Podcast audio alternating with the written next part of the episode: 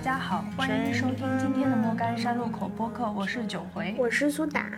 我跟苏打已经有一个多月没有录播客了。对对，除了我们很久没有录播客以外呢，其实我们关于我们平常在看的一些综艺啊、电视剧啊、电影，我们其实也很久没有跟大家做一个分享跟推荐了。今天我们会结合最近看的一些新的内容，以及最近生活的一些感受，跟大家做一些分享吧。嗯，那我们就从电视剧、电影、综艺、书籍、播客。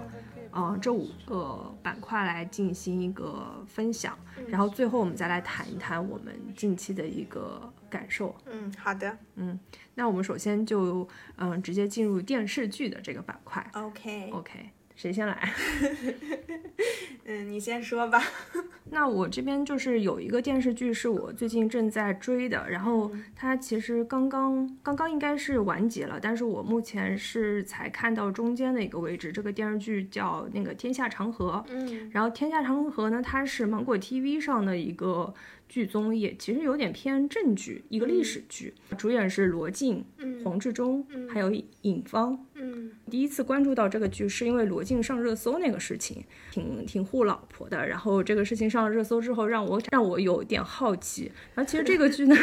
它它其实是一个一嗯是个群像剧，而且大多数都是男男性那个角色。嗯，也在这个剧里面，除了辛美娟饰演的一个孝庄以外呢，其实女性形象是很少很少。的，嗯嗯，那然后它作为一个这样的一个群像剧，它更多的其实讲的就是康熙，康康熙他自己人生有三大梦想，他的其中一个梦想其实就是治理黄河，然后他整个故事讲的就是康熙想要治黄河，但是没有人能够帮他来解决这个事情，然后在这个过程中出现了两个人，一个就是尹芳饰演的陈黄，另外一个就是黄志忠饰演的一个大臣的一个角色，然后河都大臣，两个想要认真做事儿的人。如何去治理黄河的过程中遇到了各种各样的问题。虽然他讲的是治河，但是他更多的其实也是在讲整个国家的一个治理和管理。所以我当时，嗯，十一月份就是我我开始看这个剧的时候，我我就会。会会有一些联想，就联想到当下，对，联想到我们当下，我会，哎，我当时一边看的时候就一边非常的愤怒，就我会觉得说，嗯，这他们俩真的就想要认真的去做这个事情，但为什么会这么的难？就比如说皇帝想要拨钱给他们去治理黄河，因为治黄河很费钱，对吧？然后皇帝拨给他们的钱，怎么怎么样，他们等了几个月都拿不到手。因为总是会有人想要黑里面钱，或者说想要把这个钱挪为己用。嗯，那所以说这个事情就是你会真正的意识到，就是无论是在过去还是在现在，你想要把一件情一件事情去做好，就是那么的难。嗯，它不是你想的，说我只要有一个决心就够了的。而且就是。自古以来，变法啊、变革啊，都是很难的事。对，然后比如说还有城隍的这个角色，也是一个非常有意思。就是这个角色，他想要去做事情，他就是个工程师，非常不懂人情世故、不圆滑的一个人，就是他分分钟就会被弄死的这么一个角色。但是他他就是有一生的本事和一生的能力，他是可以去把这个事情做好的。而要保全这样的人，在当下也是非常困难的。嗯这是我当时看这个电视剧本身，我会觉得，嗯，结合现实的一个一个一个想说的。那其实看这个剧的时候，你还是会觉得说，它整个时间线、故事线它都是非常紧凑的，因为它要。通过四十集左右一个电视剧哦，可能要讲完康熙历史上的好多件事儿，什么平平三藩啊、治黄河啊、打台湾啊，各方面它都会讲到。剧的演员演技都非常的好，就是是我觉得它虽然是个历史剧，它可能在在今年的整一个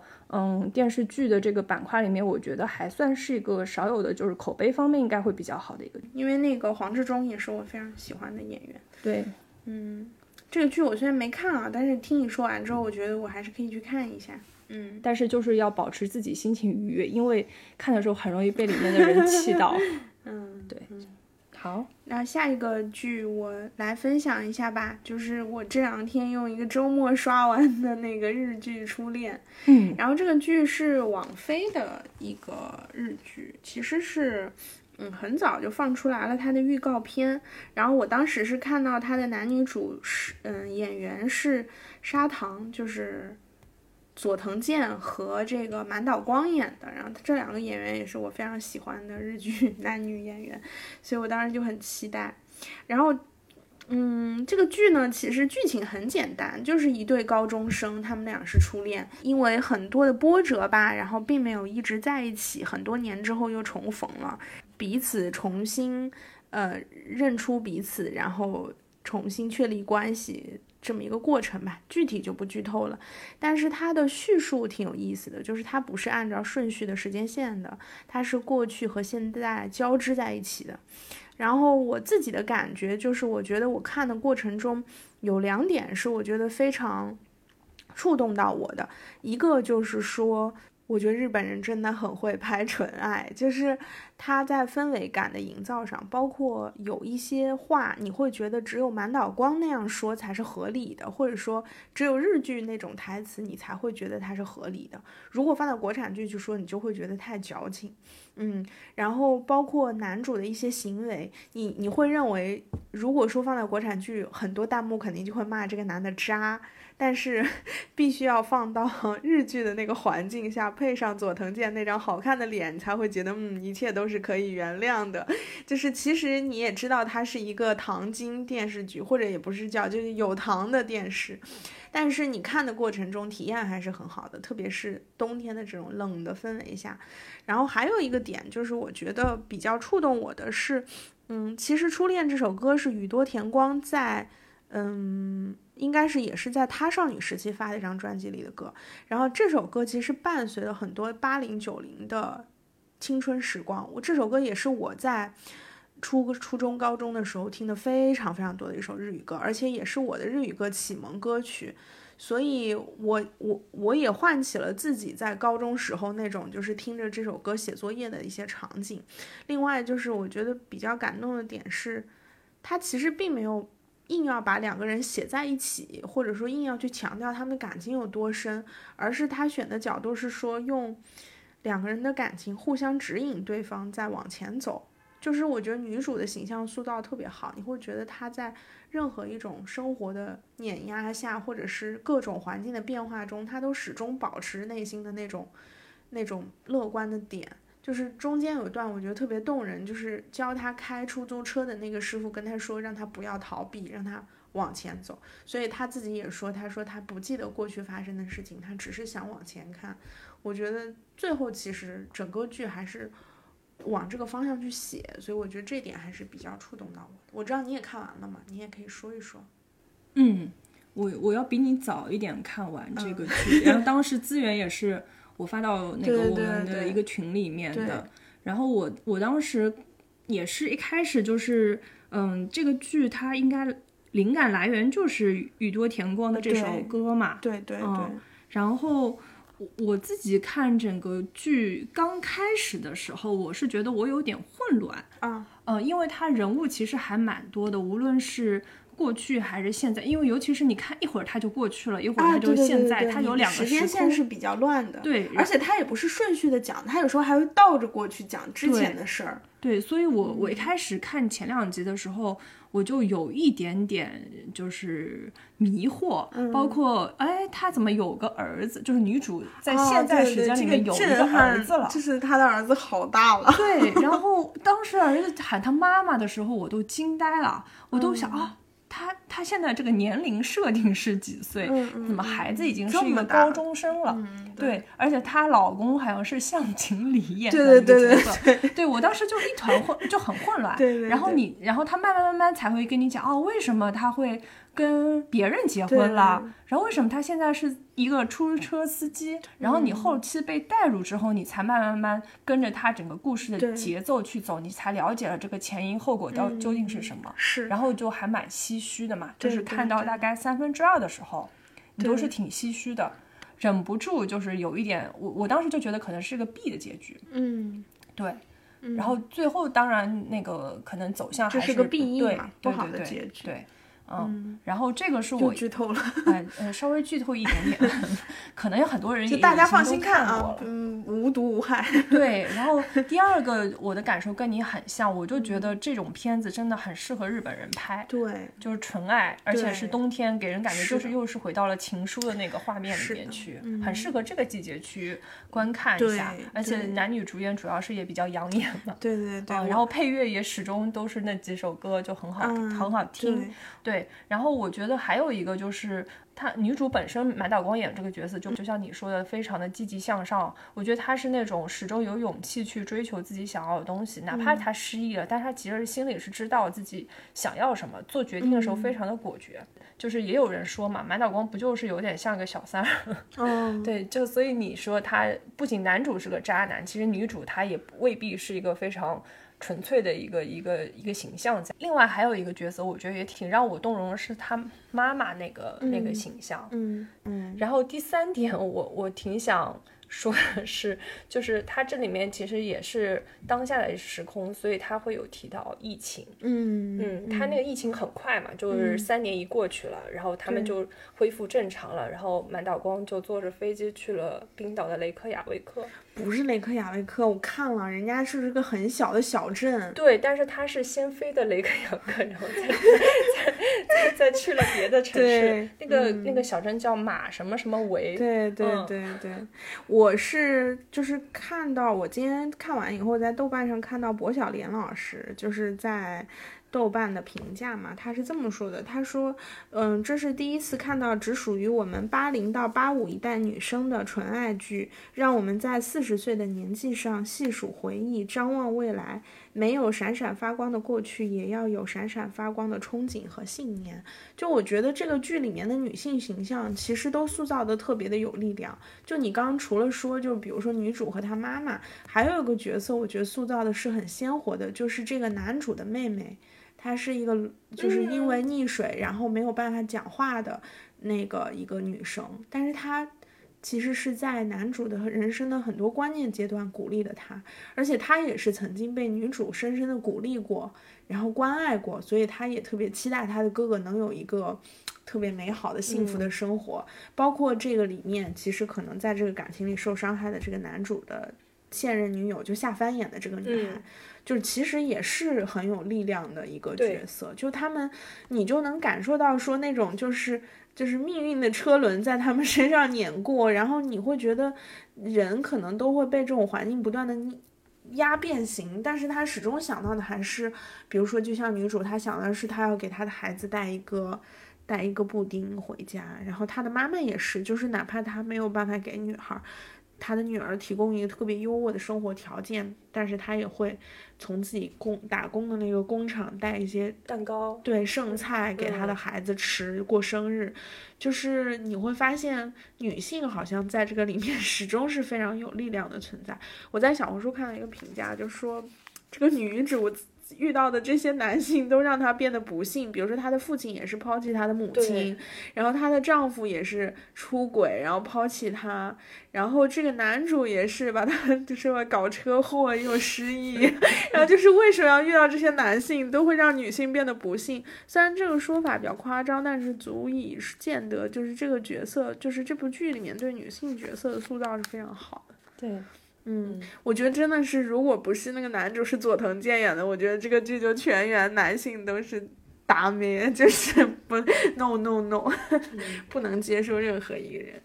行，嗯，好，这个剧说挺多了，我们可以讲下一个了。嗯，下一个剧我要说的是他和他的他啊，就是嗯，徐伟宁的那个。是一个台剧，剧应该是我在十月份看的。嗯，一开始看的时候，我以为它是也是像有点成平行时空的这种，但其实后来看了之后才发现它不是。我觉得它它挺有意思的一点也是，它因为徐伟宁饰演的这个角色呢，他是有。嗯，受过性性侵，所以他会有一些创伤一直没有治愈，所以他经常容易进入一个解离的状态。解离的状态就是我们他在这个剧里面所描绘的一个有点像是一个过去的一个时空，嗯其实跟初恋那个有点像，就你一下子他就就他中间可能前两集还是讲现在的一个时空故事，然后后面开始你就以为他穿越了，他其实不是，他是进入到了他的一个解离状态里面去了，他其实是一个患病的状态，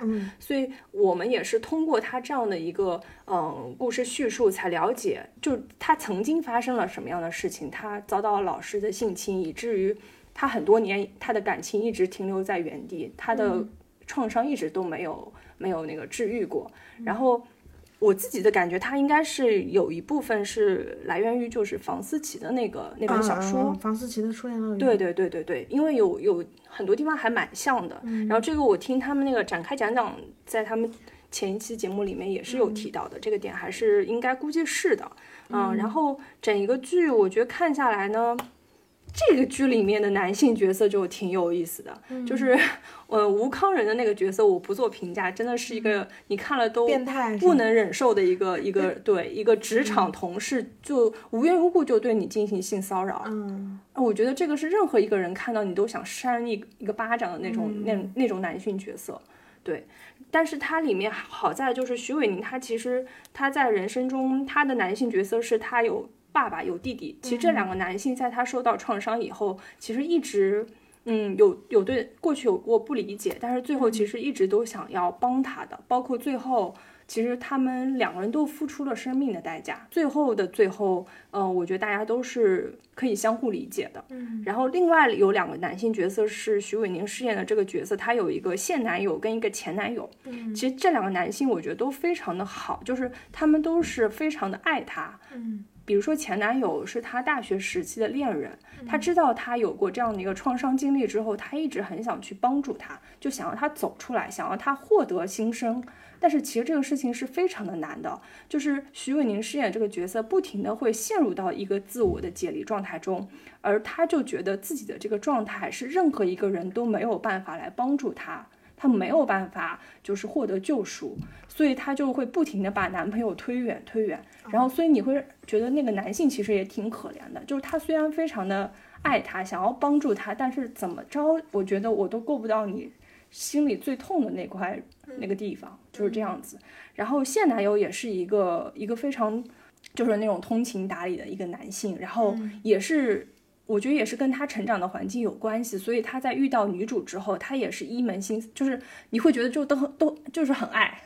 爱到骨子里，我要想要不想离开你，对你不离不弃，无论你怎么样的推我啊，想要把我拒绝，我就是我就是不放弃的这种状态。所以这个故事最后肯定是一个还还蛮好的一个结局，但是我觉得整个故事它不算新鲜，但是我也是看可能这种类型的片子我看的比较少，我会觉得他第一次，嗯，我自己认为的第一次就是他有把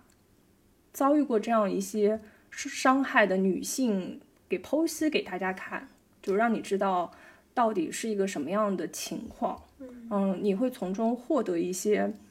也不叫获得，就是我觉得是可以从中去感知到，嗯，他们所经历的是什么。对我看到一些评论，就是我虽然没看这个剧，但是有女性在评价说，还是会被他的父亲的角色和他弟弟的角色温暖到，包括她男朋友的角色，嗯。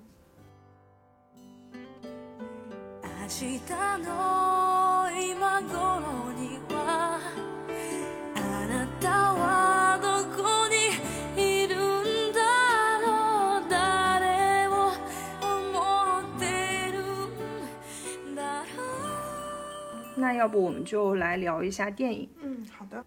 哦，好，我有两个电影想要说一下。一个电影是一九八七，然后这个片子其实也不是一个新片，是一个老片，然后是一个韩国电影。其实我对韩国历史也不是太了解啊，所以我我只是因为十一月份也经历了一些，觉得这个可以最后感受部分。对对对，反正也是十一月份的时候，就是。打开了这本电影，就是把它看了一下，然后看的过程中，我是自己一个是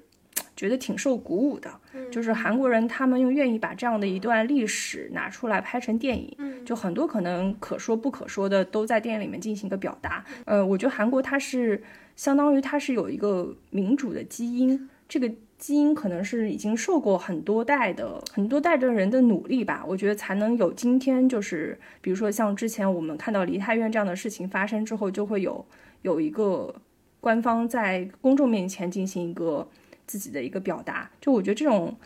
放到这本电影里面去看，依然会觉得是因为有人帮你做了很多的事情，所以你才会有现在的。嗯嗯，就我我觉得这个电影我也是。其实是几年前看的了，嗯，然后当也不是当时立刻看的，我是在疫情来的那一年，就是当时隔离在家很长一段时间，看了很多电影。现在我对具体的剧情没有记得很清楚了，但是我觉得哦，我可以把那个剧情稍微讲一下。嗯嗯，他那个也就是一九八七年，然后当时的，嗯，他的事情的起因就是当时的总统想要。嗯，修改宪法，嗯嗯，其实有点像是他想要继续连任，但是这个事情遭到了大家的一个反对，所以发生了学生运动。那学生运动的起因是有一个大学生遭到了迫害。对，所以大家为了寻找出真相，所以大呃，无论是嗯学生还是说会的各个群体，什么医生啊、司机啊，各方面都开始那个做出一些反抗。然后包括在政府的内部，比如说像片中讲到的狱警，嗯，还有一些公务员，他们也有很多人就是共同站出来，想要反对这个事情。我我我是比较不太赞同你刚刚说的民主的基因这个事情的，因为我觉得还是那句话，就是不管韩国社会现在究竟是怎么样的，它曾经也是从一个非常集权的时代过来的。它之所以能够有现在电影当中的这些表达，完全是因为它一代一代的人努力得来。对，我说的是他们现在，对，是因为三十多年这样的一个经历。对，所以我觉得这个我们后面可能还会提到嘛，但我觉得这个。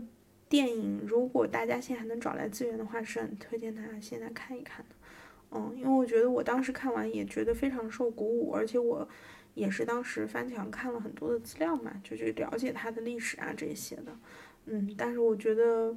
嗯，很为这种热血的人感觉到感动吧。嗯，对。就是故事里面有一个小女孩，她是一个刚刚上大学的一个学生嘛，嗯，然后她里面的那个角色其实一开始也是一个不关心政治的一个一个女性，她嗯，就是无意之中被卷入到了这个游行里面，然后别人就以为她是一起去游行的学生，所以想要把她抓起来。那在这个过程中，她其实是遇到了一个一个有点像是她，她以为自己可能是遇到了一个。喜欢的对象的这么一个形象，但其实那个男孩子是他自己学校里的一个类似于像同仁会的一个一个会长这么一个角色。他其实一直就想要发展女主进入到他这个这个组织对组织里面去。这个女生就是里面说到过一段话，她说。你们搞这些东西，就是觉得其实是没有未来的，是没有什么可能性的，就是你们也改变不了什么历史结局。嗯，对他其实刚开始态度就是这样的，他只想过好自己的生活。但是后面是因为他的舅舅，他的舅舅就是一个狱警，结果那个狱警后来被被抓了。那他是在这个过程中，他其实慢慢慢逐步的去接受了这个现实，并且他最后也是加入到了他们的这个团体里面。嗯，对我觉得很多。就是大部分人可能都是女主的这个那个这个女生的一个心态，就像苏打说的，这个片子它在豆瓣上也搜不到。然后如果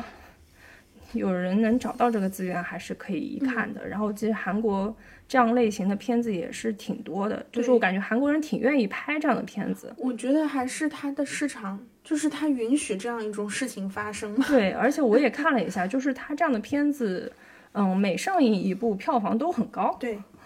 就是出租车司机也是，哎，对对，是的，也是当年最火的片子，也是现在没有豆瓣。对，我觉得韩国人好像是蛮骄傲的。对啊，这个我觉得就是韩国的电影工业比我们要成熟非常多的一个嗯重要的表现。对，就他们敢拍，然后也敢看，然后。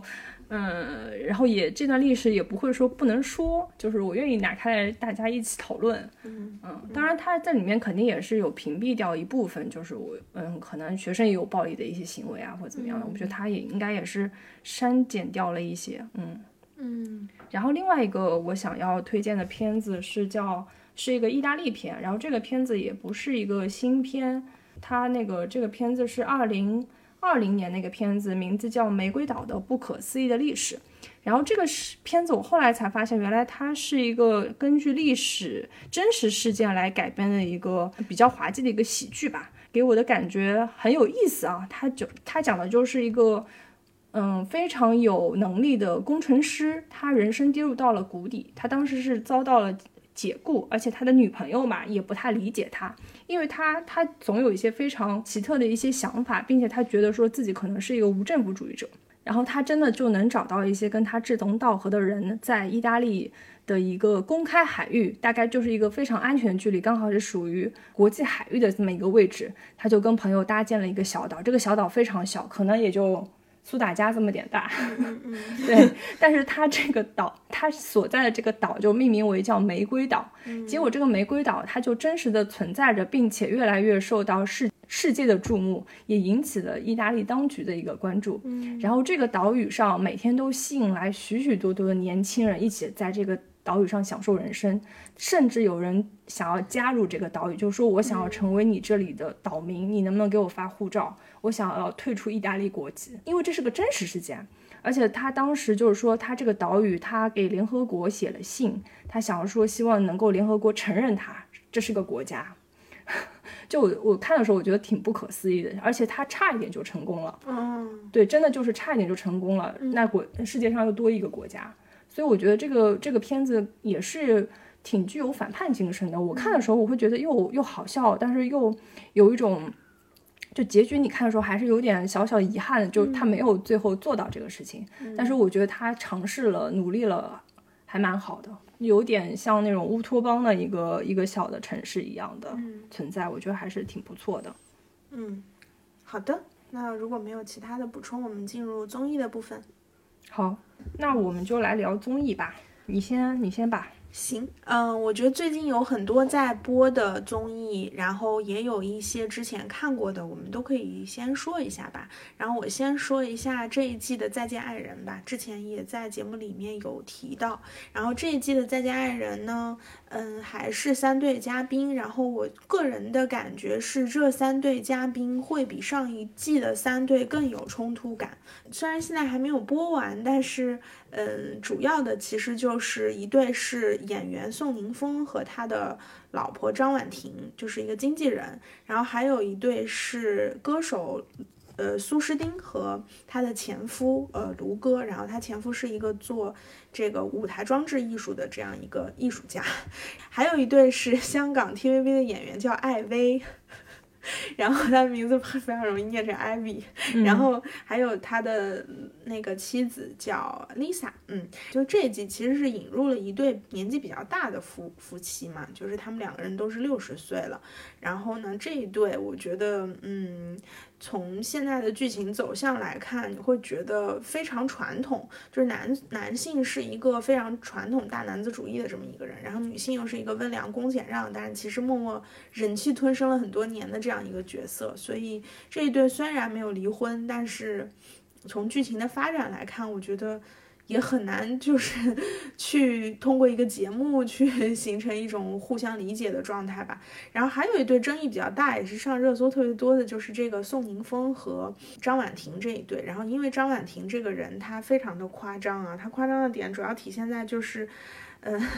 她一直不停的在所谓的 PUA 她的丈夫，然后用非常夸张的语言来，嗯，指责他。从这个剧情来看，我感觉到说，他们俩反而是可能更在意彼此的，嗯，所以就是可能剧情未来会走向会是他们两个人互相逐步理解吧。还有一对，我觉得是现在剧情比较尴尬的一对，就是这个卢哥和苏诗丁这一对。苏诗丁是一个之前上过歌手的一个女性。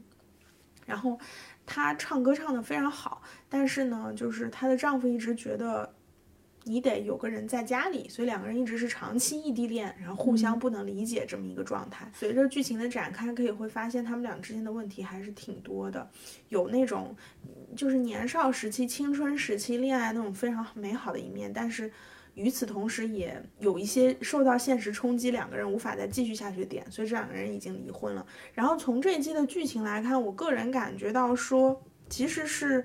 我觉得没有那么强的动力让我继续追下去，因为到目前为止，还是把三对家庭的问题翻过来倒过去的说，而没有就是说看到他们关系之间有变化。我觉得这个是我觉得我比较难看下去的。嗯，就比如说像上一季，不管是这个 K K 和这个童晨杰，还是这个老王和这个。朱亚琼，还有那对张赫、郭柯宇，就是他们随着剧情的发展，都有一些逐步理解对方的部分，哦，都有些改变。对对对，但这一季你就会觉得，怎么每一对都这么坚固呢？他们的问题就好像无法解决了，就是尬在那里了，卡在那里了。上节目？对，然后他甚至第一季的第一集的时候，就是张婉婷当时在问那个卢哥和苏诗丁那对的时候，就问到卢哥说：“你为什么上节目？”他说：“我缺钱。”太直接了。然后问另外一个那个那个 TVB 那个男演员艾薇，然后他说这也是一份工作啊，所以就是他们可能是知道，或者说他们已经看过第一季的这种前提下再来的，所以我不太能够理解说他们现在这种表现是不是戴着一层面具在参与这这个节目。但是他们如果是当成一个表演，那他也应该是往观众希望的方向去发展。所以我觉得。到目前为止，我觉得还要再观望一下。所以本来其实《第再加上》第二季我们是挺想聊一聊的嘛，但是我觉得单独做一期长节目。但我觉得现在看来 就比较尴尬，我觉得可以再观望观望。嗯，到目前为止我的感受就是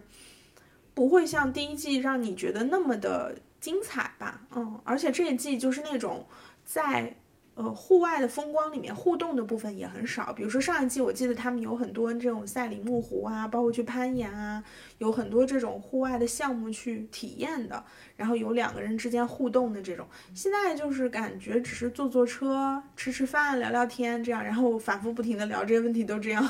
你就觉得这个可看性会比上一季要弱一些。我觉得还可以再观望观望吧，因为它现在才播到中间嘛，还没播完。嗯。好的，这是我最近看的综艺。嗯，然后你你提到《再见爱人二》，那我觉得我们是可以说一下，就是一年一度喜剧大会的第二季。一年一度喜剧大赛哦，一年一度喜剧大赛，sorry，二喜。对，因为跟那个《再见爱人》一样嘛，都是去年还挺不错、口碑挺好的综艺，然后今年是做了第二季。二喜的话，我目前也是就是追到最新蔡明的这个部分了。嗯，然后我个人的感觉。就是也是有一点像你刚才在《再见爱人》里面提到的嘉宾那个状态，嗯，就是大家都知道这个节目可能会火。嗯，然后我都是抱着这样的一个心态啊，对，来的赛的，对，尤其是刚前面几集，你就很明显的觉得，嗯，就大家都是有这样的一个啊，这是一份工作，或者说这个都节目参加了之后可以给我带来对。工作，对，是为了赚钱来的，对，有一些作品我会觉得没有像去年一样那么让人惊喜，当然也可能是因为预期高了，就是我们的预期高了，我们看过去年了之后，那我们同样对于这一季的要求也会不一样，嗯嗯。但是我觉得目前看下来呢，就是还是有还可以的那个几个几个几个对几个组作品还是有的。嗯，我的感受跟你反而挺不一样的点是，我其实去年没有看哦，然后我是今年看了二喜的前几期，前两期我觉得还是挺精彩的。哦，对，我想起来了，因为去年我看，然后你说你不想看马东的，对，我记得当时好像我们群里还在讨论说，他们说这个东西的风格不是我会喜欢的类型，反而是今年就是我看了二喜前两期，我觉得还挺惊喜的，就是对于 sketch 这种形式会觉得挺有意思的，所以反过头去看一喜，就我看了一喜之后，发现一喜好好看呀，就是就是一喜里面有一些组合，比如说像那个逐梦亚军，就是蒋龙张弛那个，还有史册王对对对，我觉得就是王浩史册，我觉得是就去年就很已经非常非常火了，然后再去看他们的一些作品，你会很感动。然后像张弛、蒋龙，你就属于特别灵的那种演员，他们作品也是非常有灵魂的，包括就是整个那个三板大斧子那个组合的很多作品，就是群像的一些戏，你都会觉得很精彩。然后再去看二喜的时候，特别是这一两期，我觉得嗯，反而把他们。不同的组合硬是乱炖在一起的时候，失去了一些组合的光芒。比如说像土豆吕岩，我觉得完全就是掺在一个大的群像戏里，失去了他们俩最有意思的那个部分。本来他们两个人的那个就是有点慢才风格的那个表演是非常非常好的，就他们第一。第一期的那个什么大笨钟，还有后来很火的那个进化论，嗯，就是非常非常出圈嘛。这两个胖达人的这个，而且还有就是我最近也看了一些分析，就是说这些演员背后的资本其实就是签了哪些公司这样。所以你再会去看这个节目的时候，你就觉得这个节目好像有点乏力，而且就是不像第一季它会有这种。导师带队组合的这种形式，这个我也不懂为什么今年没有我觉得有可能是因为这些导师没时间。你看他们就是这一季的导师能够投入在上面的时间非常非常有限。虽然说上一季可能也是。呃，没有那么多时间，但是你会发现，比如说黄渤会去跟他们共同排戏，对的。然后那个什么，就是哪怕于和伟在厕所里也会给他们做点指导，对吧？但是这一集完全没有。然后没有了这种东西之后，你就会觉得他们在剧本上是特别乏力的，就写出来的东西，就比如说像少爷和我，我就觉得他第一次你看的时候觉得很惊喜，然后第二个警察和我，你觉得也还行，到后面就是嗯，为什么还是这样？你就。你就无法无法给你这种新鲜的，在他们之前的人设之上延续出来一些新的东西，包括像比如说某某某，很多人可能也很喜欢他，但是我觉得他有个很大的问题，就是他不够好笑，相对来说比较严肃。对，就是他，你说他是个好的戏剧嘛？他可能是个好的戏剧，但是他放在喜剧大赛这个舞台上，他就。不能算是那么好笑的作品，包括像老师好，我觉得不知道他最近在演什么，就是很莫名其妙的都被剪了。我我比较不喜欢的是那个三个女的，嗯，我也不喜欢，对，竭尽全力，对对对对对，就是说教的意味太重了，而且这三个姐姐你会觉得，但我觉得也是有节目组对于女性想要取悦女性或者想要去打女性话题这样一个侧重点嘛，因为今年不是飞行嘉宾也请的是女性嘛。对，但是我嗯，总的来说，我觉得二喜还是不管是赛制上还是这个演员上，都比一喜要相对失望一些。对，就是如果你没有看一，你会觉得二还好，对对。但是你对比了，就会觉得是的。我看了一喜，我我我是一喜是在十一期间刷完的，就很快的刷完的，我觉得太有意思了。就是一喜的宋木子放到二喜里都不是那么好笑了。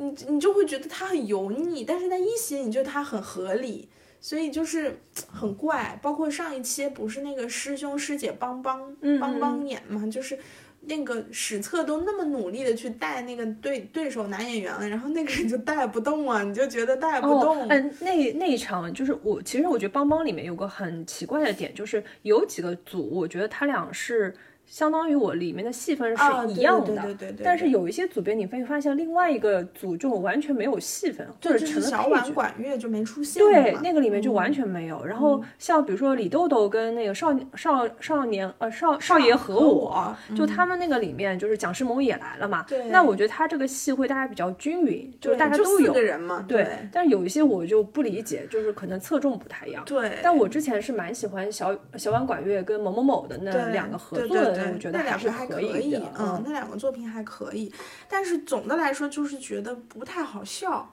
就是你如果单独把它在第二季里看，你会觉得它是好作品，但是跟一喜的作品比，真的没有办法比。嗯，所以嗯，就会觉得有点。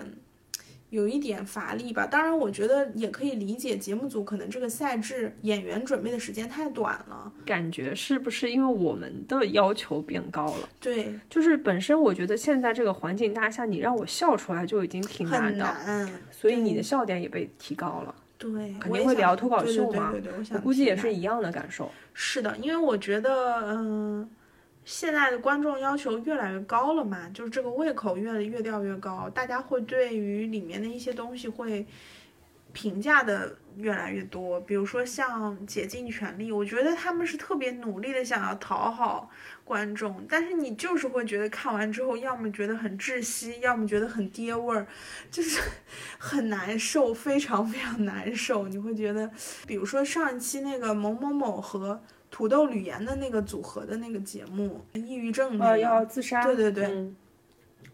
我觉得这个剧本就是有点问题，哪怕演员演的再好，我觉得这个剧本本身是不够好笑的，所以不管演员演的多卖力，你都会觉得有一点怪怪的点，嗯，我我我是这样觉得的，包括像少爷和我和李豆豆那个组合，我也觉得有点怪，嗯，就是没有。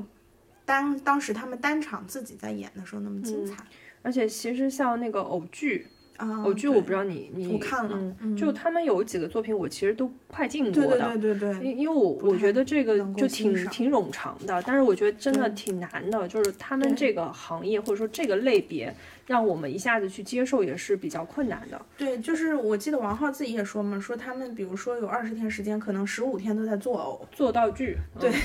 是的，那就没有什么时间来构思和排练了。他作为一个一个综艺，他还是给大家一个机会来展示这样的作品，让大家能够理解或者说去接受这样的一个艺术呈现。嗯，我觉得这个是他比较积极的。嗯，就以前我可能都不知道有这样的东西，或者不知道有什么 sketch 啊这种的，对吧？但我们因为看了这些综艺之后，我们相对来说就了解了、知道了。就像我们当年可能脱口秀也是这样的一个过程，慢慢来接受它的。嗯，就是我记得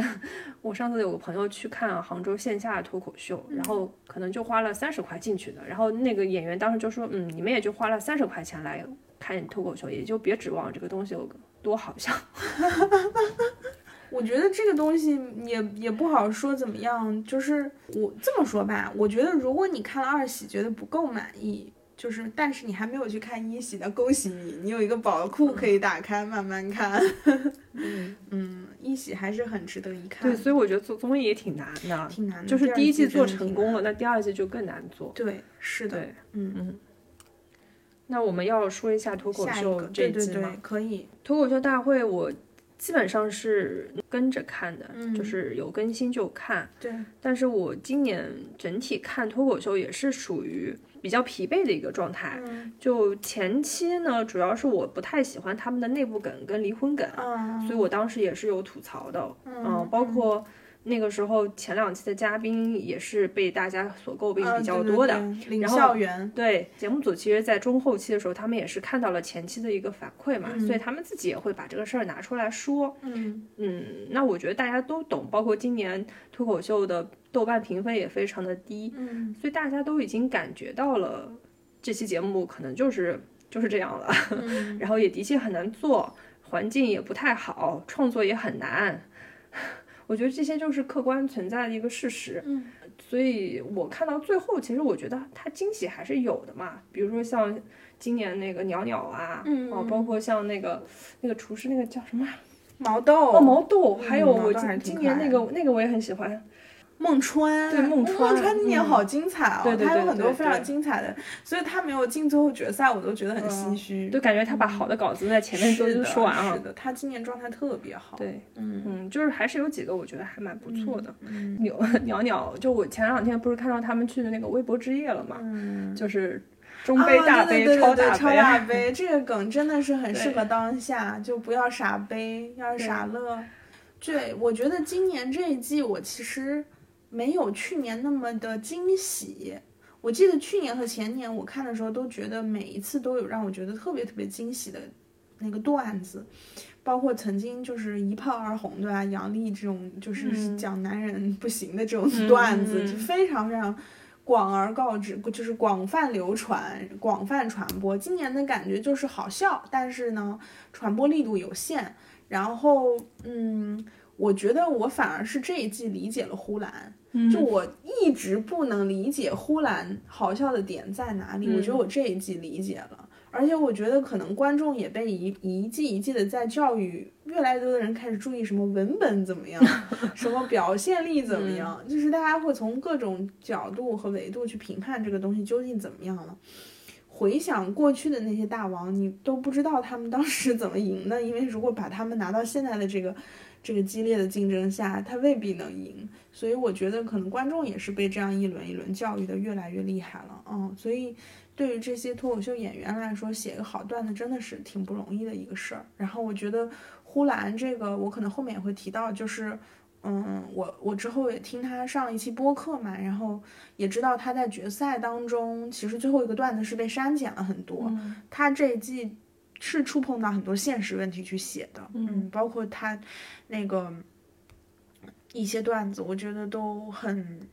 很现实，也还是挺精彩的。我所以我觉得我终于跟呼兰和解了，我我能理解他厉害的点在哪里了。其他人我就觉得都挺好，但是没有说让我觉得某个段子特别的印象深刻啊，让人觉得特别那个。就是这个中杯、大杯、超大杯还是挺挺印象深刻的吧。嗯，对对，但我觉得确实对于这个节目来说，明年它更难做。但我希望它还呃，就希望这个节目还有。嗯，对对对，因为今年其实吐槽大会就没有嘛。嗯嗯嗯，我觉得其实主要还是看新人能不能越来越多的涌现出来，去卷这些老人，让他们有更多新的创作。因为每年都会有一些新人让你觉得很惊喜，比如说这季那个毛豆。还有之前被淘淘汰的一些新人，就是你会觉得特别有意思，打破了这个行业固有的一些刻板印象或者是东西，然后你会觉得很好玩儿，嗯，而且我觉得他们现在也不只是说一些自己日常生活当中的事儿了，会越来越多的去碰一些社会性的议题，或者是可能像之前杨笠讲的这种女性的段子，越来越多的人会去讲，所以我觉得还挺好。脱口秀这个节目其实造星能力还挺强的，对对，就是他现在这些人不光是脱口秀这个板块，就他们不是会跨各个综艺，对，包括去走红毯啊，去参加一些播客，别的播客，就是我觉得他们跨界跨的挺厉害，包括豆豆去演话剧了，对，但是豆豆本来就是演员啊，本来就演员，还有一些一些就比如说去拍戏啦什么的，就我觉得他们这个。产业链现在已经蛮完善了，造星能力非常强。对，还是这个行业起来了吧？嗯嗯，期待在下一季吧。对，但也希望他们不忘初心。嗯。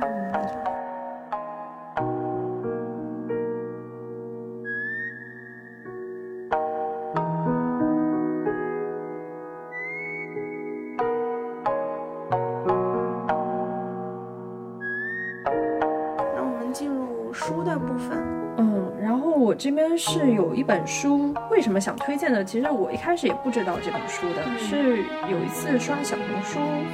刚好给我推了这本书，而且很奇怪的一点是，当我知道这本书的时候，这本书已经下架了，嗯，就是它豆瓣上还是可以搜到的。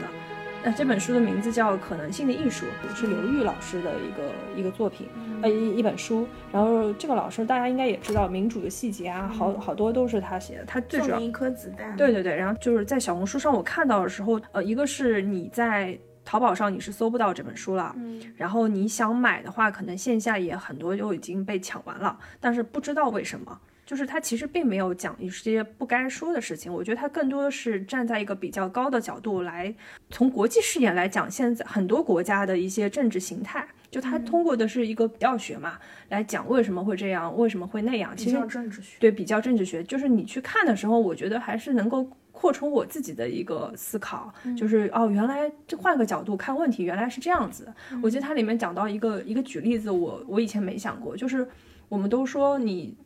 坦白从宽，抗拒从严。嗯，但是你你以前就知道这句话嘛，对吧？但是其实后来我们才知道，你换一个地方，原来你可以保持沉默的，你有权保持沉默，你不是非要来说的。就是他做了很多很多的举例来讲为什么，比如说韩国的民主会是这个样子的，因为我们以前不关心政治，也不是太了解，就是这些东西的人，我觉得他可以作为一个入门。嗯，对，是可以去看的。然后现在网上的话，像你如果是微信阅读啊，还是可以搜到的。嗯，豆瓣阅读也可以搜，对，也可以搜到。嗯，只不过可能实体书这部分现在有点难。嗯嗯，我觉得只是可以去看一下，而且我自己也没有看完，我才看了大概三分之一这样子。嗯嗯，好，我书我就是想说的是这个。嗯。我可以略过了，我没有看好的书最近。那我们接下来来说一下播客吧。嗯嗯嗯，好的。嗯，播客的部分，就我最近还是听了很多播客嘛。然后我觉得最想说也是最值得说的，应该很多播客也有提到了，就是波米老师的这个三部曲：开局的开局的开局的终局。然后。其实之前在播客里面我就推荐过反派影评，然后也是我最早开始听的播客，就是他的主播波米会针对一些电影做具体的评价，应该是之前沉寂了一段时间吧，因为他身体的原因就没有再新更新播客了。后来反派影评的很多节目也被禁了，然后他就开了一个新的号，叫四季办公室，但是现在可能很多节目也找不到了。最近他做了三期这个播客的节目，其实主要是讲近几年电影行业的一些变化，但是他除了讲到电影行业的变化，也提到了很多对于现实的思考和分析。我记得之前当科长就发过一篇微博，大概就讲波米的事儿，就说大家都很期盼波米重新更新，就有人在底下提说，波米是当代鲁迅。真的，我我觉得感谢波米，感谢鲁迅。真的，我觉得波米确实是这个时代最强音吧。就是他讲《引入尘烟》那一期，我觉得真的是振聋发聩。我我来回听了三遍那个节目，四遍，我觉得我觉得很可耻。我觉得我自己很可耻。我觉得身为这个懦弱的。懦弱的一个人，我觉得我我的灵魂实在太渺小了。就像我们是不是一起看的？对，就像他自己说的，他说这就是当代人的精神鸦片。你只是为了自己麻痹自己在看这样一个东西，然后告诉自己说啊，这些人很苦难。然后呢？所以呢？你有没有为改变现实真正做过些什么？他他那个节目最后一期期最后一句不是说希望为后人经过我们的墓碑的时候尽情撒尿，对吧？不要吐痰，尽情撒尿。然后这三期节目的最后一期，他也提到了，就是嗯，如何去改变？对对，包括就是他说的这个不做伥鬼嘛，就很多很多。很多这个现实的声音，他自己也说他对他自己很失望。我觉得波米的这三期节目就像是往这个平静的湖水里投了一颗石子，它这个涟漪会传得非常非常远。不仅仅是我们，可能很多的人在听了他的播客之后，都或多或少的受到了一些鼓舞和鼓励。我觉得这种鼓励不仅仅是在电影这个行业的，其实也是各行各业的。就这个，我们可能后面感受也会说。现在的话，应该还是比较难找到了吧？但是我们会把这个地址贴在 show notes 里面，到时候大家可以去他那个网站去听一下他这三期节目。昨天晚上我打开，我发现已经不行了。哦，那看一下后面还有没有什么资源，或者大家可以在评论区补充。对我，我也听了这个，我觉得是蛮值得一听的，就拓宽大家的一个思路。嗯。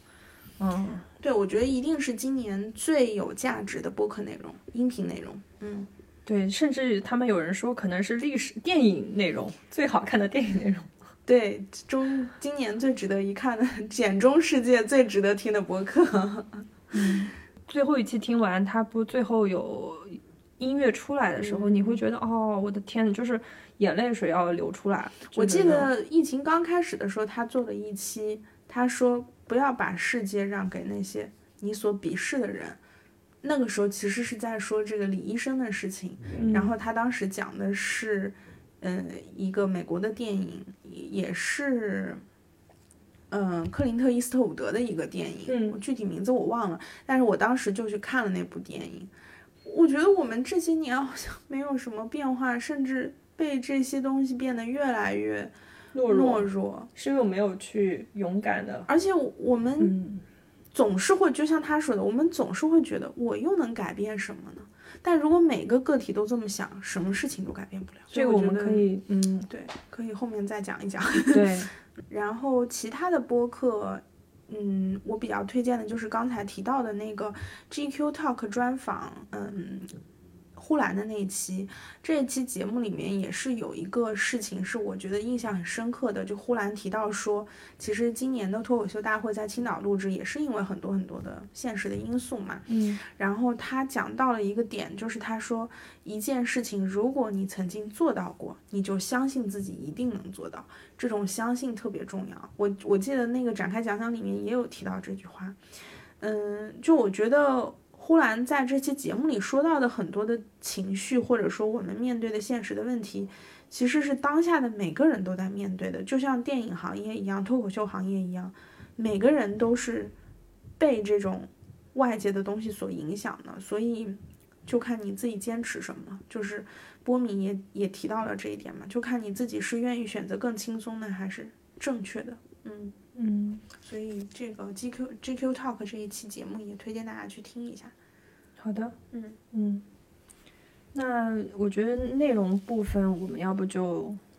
到这里差不多了。然后接下来我们可以聊一下这一个多月，因为我们也有更新播客嘛，那我们其实生活里也是或多或少有一些不同的事情在发生嘛。嗯，我们可以来讲一讲。嗯嗯，好呀，那你先说吧。嗯，行，是十一月份，整个状态都不太好，嗯，就从未有过的那种焦虑，嗯，然后甚至是我觉得情绪非常的差，脾气也很爆，嗯，然后我那个时候当然有一部分是工作原因，也有一部分是环境因素，就可能都堆积到一起了，嗯，然后让我个人对很多就是我现在在做的事情就产生了很多的怀疑，你会觉得就没有什么事情可以让你变得开心。然后做什么事情都觉得是没有意义的，就是会有这样的一个情绪出现。嗯，就我觉得以前我们其实也很讨也讨论过很多怎么样来解决抑郁啊、焦虑的一个问题嘛。那个时候我们都觉得说，要看个电影或者我出去走一走、爬个山，我就能够缓解这样的一些症状。就是在十月的时候，我个人就觉得说我做这些事情都无法让我变得开心。就是我会觉得开心也没有意义，就它短暂的五分钟或者是一天的这样一个状态过了之后，你又回到这样的一个情绪里面去了。所以，我我在那个那个那个期间，就是十一月的上半月，我就觉得整个人很糟糕。然后我从自己心理上的这样的一个情绪，也影响到了我生理上。我当时就是就是胃就。出现了一些问题嘛，所以后来我也去做了检查，并且去做了胃肠镜。嗯，就是我我觉得首先是我可能是从心理引起了一些生理上的反应。嗯，那我觉得在这个事情上，我要解决的办法其中之一就是我首先我先从生理上来做一个检查，看看我到底有没有问题。如果我生理上没有问题，那我就是百分之百都是我自己情绪的问题。那我在想。想办法去调整我自己的这个状态，嗯，所以我后来就是，当然检查之后有一些小的问题，但也不是非常严重的问题。我甚至当时就觉得说我自己是不是得了癌症，对，就是容易想多了嘛，对吧？嗯，那我从十一月的后面开始，我整个人又慢慢慢又恢复了。我会觉得还是需要去做一些事情来来改变的，就所以，我后来就开始看书了，就是我很久没有看。就是深度阅读，那我觉得十一月的下半旬开始，我是逐渐就是让自己，一个是早睡早起，对，然后我每天坚持泡脚，嗯，然后另外就是进行一些深度阅读，嗯嗯，然后我觉得深度阅读，我当时我忘了我是在哪里看到的一句话，就是很多可能在很多的年代或者说时代里面，当遇到一些问题的时候，其实。很多人选择逃避的一个 方式，就是让自己进入到阅读里面去。它可能是一种逃避的方式，但它其实也是获取力量的一种一种方式。嗯，就是你是通过前人的一个 经验，让让给到你力量，让你来对你的现实做出一些吧，就是做出一些行为来改变，或者是身边的人很小很小的，比如说我转发一下。或者说我怎么样去评论一句，而这这个东西可能会引起一些小小的涟漪。嗯嗯，就每个人其实都是个能量场，对，你是有可能去影响你周围的人的。对，然后其实那个时候我们可能也聊到过一些词汇是什么政治性抑郁这个词，我以前都不懂，后来我也去百度百科，并且看了一些这样的科普之后，我才了解哦，其实你的那些恐慌，你的那些情绪焦虑，就是一些。是的，一些就是很小，就是一些可能在世界上某一个地方发生的一个事情，但你总觉得这个事情可能会发生在自己身上。嗯，就这种事情，其实它是个小概率事情，但是我们已经为了这些事情在付出很多你自己当下的一个一个糟糕的情绪反馈了。嗯，那我会觉得说，一种方式就是你也可以慢慢的脱离网络的环境，你屏蔽掉一些这样的声音，也会好一点。对，另外一种就是你去做一些改变，就是比如说 那个时候，嗯，新疆的事情，我觉得我也会在朋友圈里就是去发一些这样的东西。当时也有人说转发这个东西有什么意义？那我会觉得，就像刘宇老师之前，我忘了是在看理想还是哪一个采访里面，他就说了，围观就是一种力量，嗯，转发可能就是一种一种态度，嗯嗯，转发其实它本身就已经有意义了。对，就是我觉得。嗯，你刚刚说的这一点我也很有感触。其实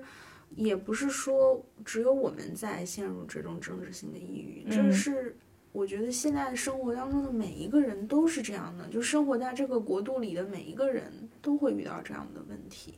因为我们被这些无休止的政策也好，或者说一波一波又起来又下去的这些事情，不可能不去不去影响自己。就那天我看到是谁在发，嗯，微博在说，就是应该是冻姐吧，就展开讲讲的主播，他说就是这个。这个时代的洪流拍上拍下，没有人能够幸免，每个人都在这个当中被裹挟，你每个人都必须都受这个东西的影响，嗯，所以我觉得就是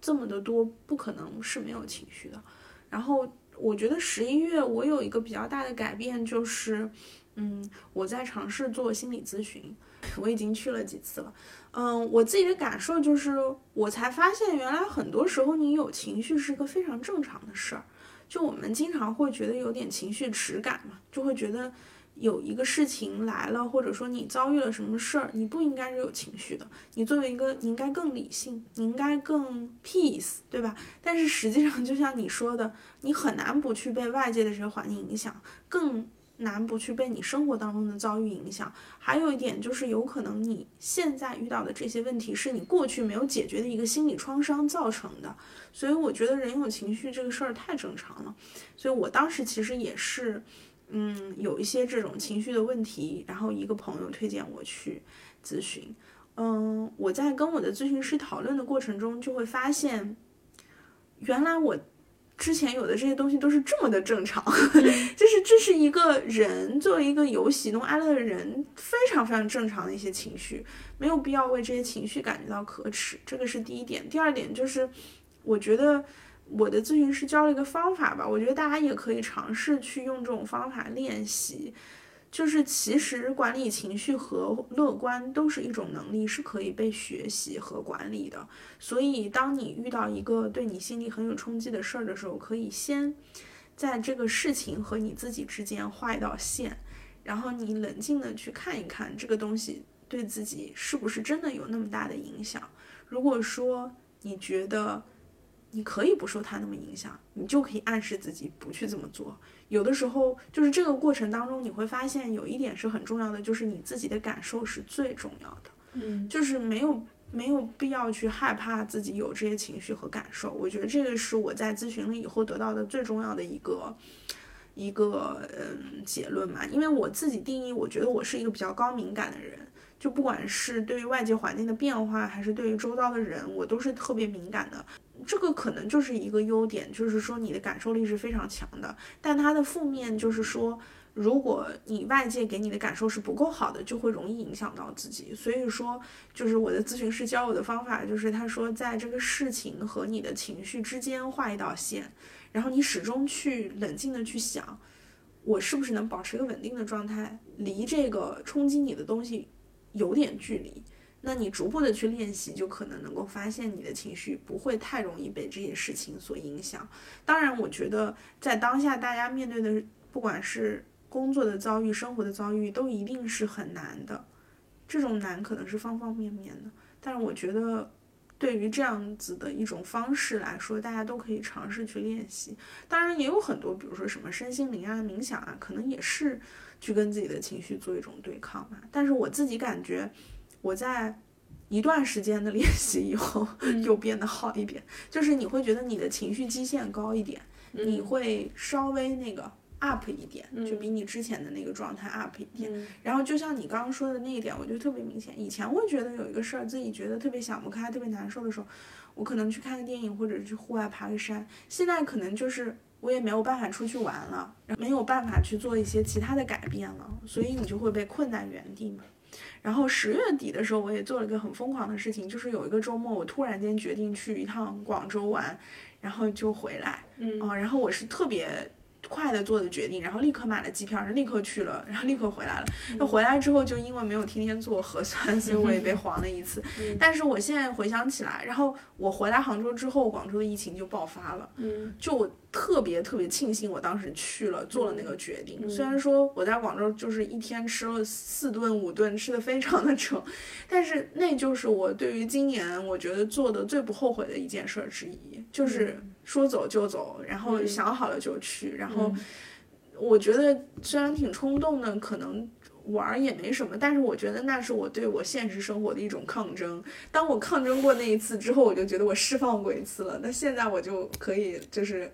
再严格，我也觉得我曾经释放过一次，我能老老实实待在原地。但是这种抗争的行为，我觉得是很重要的。就像你说的，不管是转发，还是表明一种态度，还是说围观，可能对我们来说都是一种有价值的。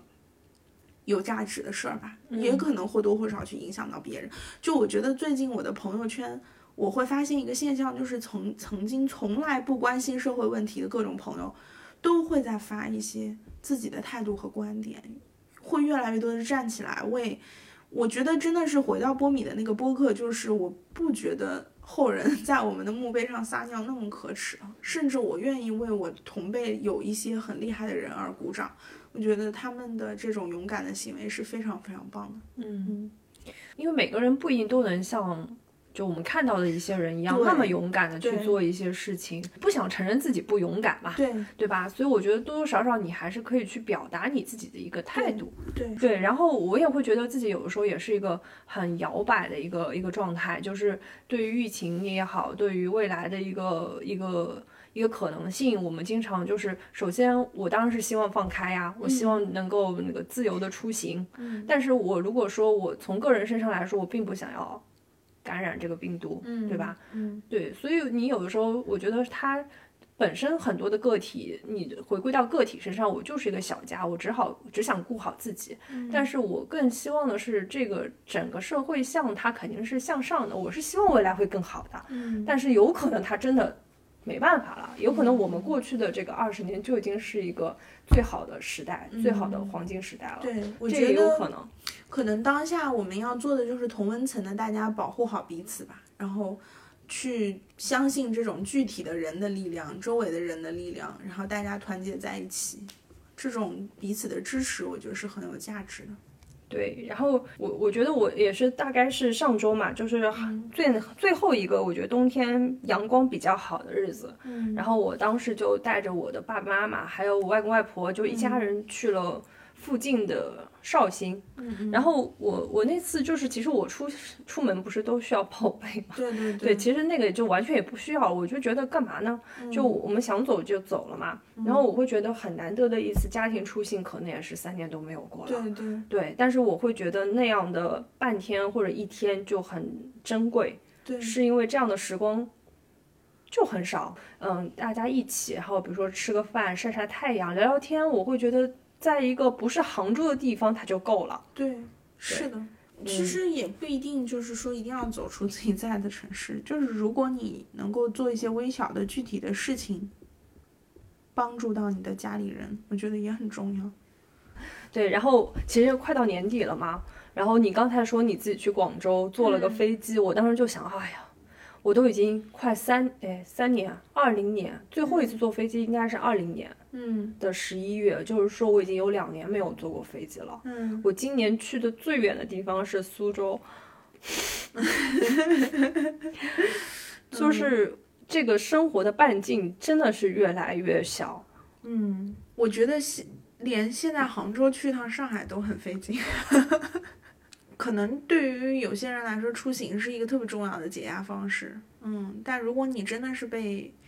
这个外界限制住了，也不要怕，对吧？就是你有很多的方法，以及很多人跟你一样，那你就。嗯，对，但是但是我身边也有很多人，我会觉得他们其实是非常的自由的，嗯，他们每周末都出去玩的人也是大把大把在的，嗯，只是有对比之后，你会心理上就是，但是当然你你也没办法，或者说你觉得这样的一个选择也是你自己的选择，对吧？但其实那次去广州我也特别特别忐忑，因为那个就是我当时去之前，然后广州的疫情刚刚起来，然后广州之前没有像杭州常态化核酸的这么的。呃，基础设施做的这么好，当时广州还很热，嗯，三十六七度，三十四五度，好多人就是在外面搭一个棚子，然后非常的热，很多人排队，然后他核酸结果出的也很慢，所以就是，但还是值得的。对对，就是你会觉得那个那个那个举动，可能就是你今年做过最好的决定了。所以我觉得这个，我觉得我们可以后续聊一聊，就是回顾这一年，你还会觉得有哪些地方你会觉得是很值得珍惜的一些点？今年的高光时刻，对对，高光时刻。我觉得我们到时候会在年底的时候做一期类似于年终回顾的时候，可以再展开去说这个。嗯，但是我就是觉得，因为有这种片段，你才能够去。拥有一些勇气度过这个漫漫长夜，度过很多这种寒冷的时刻。然后我想到我之前在微博上看到的一段话，我简单来说，他讲的是大学生吧，就是讲的是大学生在他最好年纪，但他其实根本没有机会出去看看这个世界。对，而这个世界也是你整个人生最自由、最富有的一个状态。嗯，但是其实我们都是被疫情所困了。那我我觉得，作为一个我们已经工作的人来看，我们也同样会觉得很唏嘘。嗯，就是我我这两天也碰到一些大学生，然后我跟他们聊天的时候，我就说，哎呀，我们读大学那个时候呀，我每周末都坐火车出去旅行，虽然我一个月的生活费可能才一千块钱，但是我总能攒出钱来出去玩儿。然后我们寒暑假不是。嗯，这会儿就是可以去什么做交换生啊，可以去台湾啊，可以去欧洲啊。我有钱了之后，我工作前几年有钱，我就可以一会儿飞美国，一会儿就飞什么印度啊。就是你就那样的一个生活状态，你描绘给他们听的时候，他们会觉得完全就是已经不能想象了。那如果说你你去问现在的一零后，或者说更小一点的，那他们的记忆里就是我从小就在做核酸。甚至也有人说，就是再过个十年，现在在隔离的这帮读医的大学生，经历了四可能三年，可能四年，他他完全都没有怎么在学校里上过网课，就要给你动手术了。对对对，我就看到那样的段子，就觉得想想还是挺挺可怕的。对，我就觉得作为我们九零后、八零后来说，其实我们已经是经历过一些比较好的时代了。嗯，但我觉得这个所谓的好与坏。只能说我们庆幸我们见过世界吧，但是就是它是个比较嘛，你要比较之后你才会有感觉。对我们如果说心存一点乐观的话，就是也许未来他们在未来的人生中还是有机会的，不可能一直这样。对，但是我觉得现在是最好的年华。是好的，那我们这期节目就先到这里。嗯，好的。然后临近年末了，也希望大家都呃。这个保持温暖，然后做好保暖，迎接新年。嗯嗯，对，你要相信，就是一个个小的共同体也是可以带来一些意义的。嗯，没错。